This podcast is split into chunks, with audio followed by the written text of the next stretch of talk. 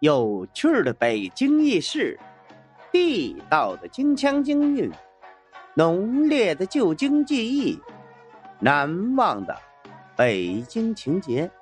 大家好，我是五环志哥，今儿咱们来聊聊昭陵为何两次兴建。昭陵啊，是目前十三陵中第一座大规模复原修葺的陵园，也是陵区。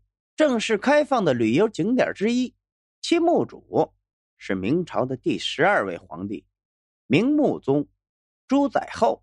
朱载垕，明世宗的第三个儿子，生于一五三七年，卒于一五七二年，享年三十六岁，也是一位短命的皇帝。明朝时期共有十六位皇帝，在这十六位皇帝中，论平庸。朱载垕是数一数二的那个。据史料记载，他在执政的初期还是非常关心国家大事的，不仅行事节俭，还有许多振兴之举。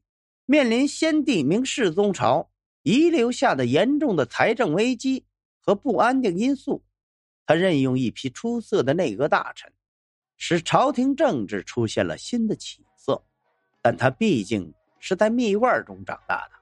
从小过的就是花天酒地的享乐生活呀，其出政之美，仅维系了六个月的时间，便厌烦了繁忙的政务。此后不怎么过问，整日沉溺于后宫的享乐之中。幸运的是啊，明穆宗虽然不怎么爱理朝事，但用人不疑，很能采纳内阁大臣的意见，而且他的内阁大臣。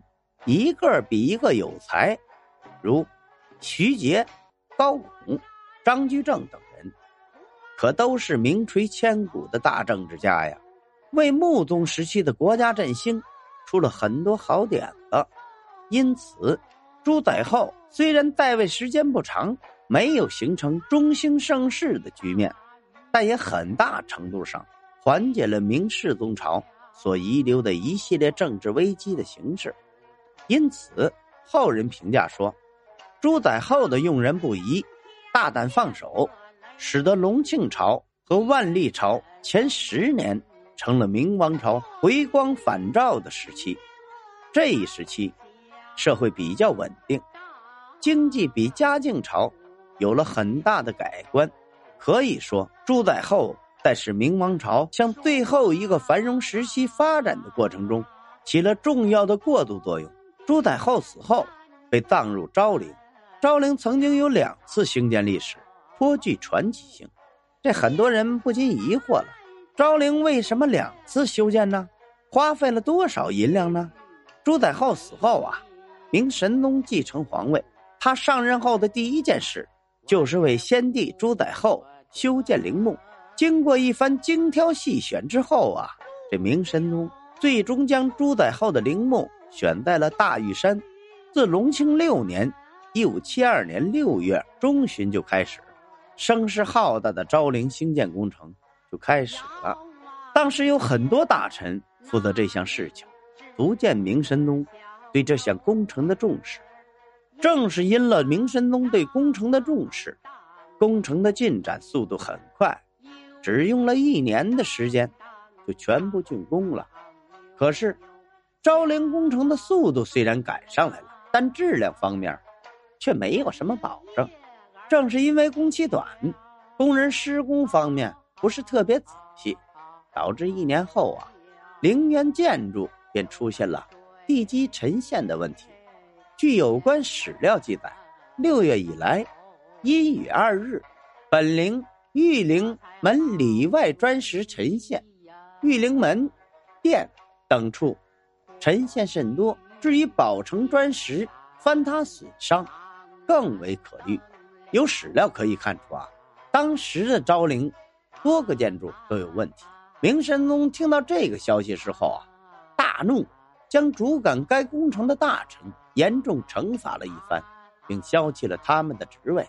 与此同时，又另派新的大臣负责昭陵的重建工程，于是有了昭陵第二次兴建。昭陵的两次兴建，花费了朝廷的巨额资金，耗费了很多人力物力。据史料记载，其第一次兴建共花费了库银三十九万零九百三十二两，这还不包括其中神木等三厂的木质用银、大通桥厂的白城砖用银、大石窝等厂旧石料的折银及护兵二部固底。搬军工石行粮等用银。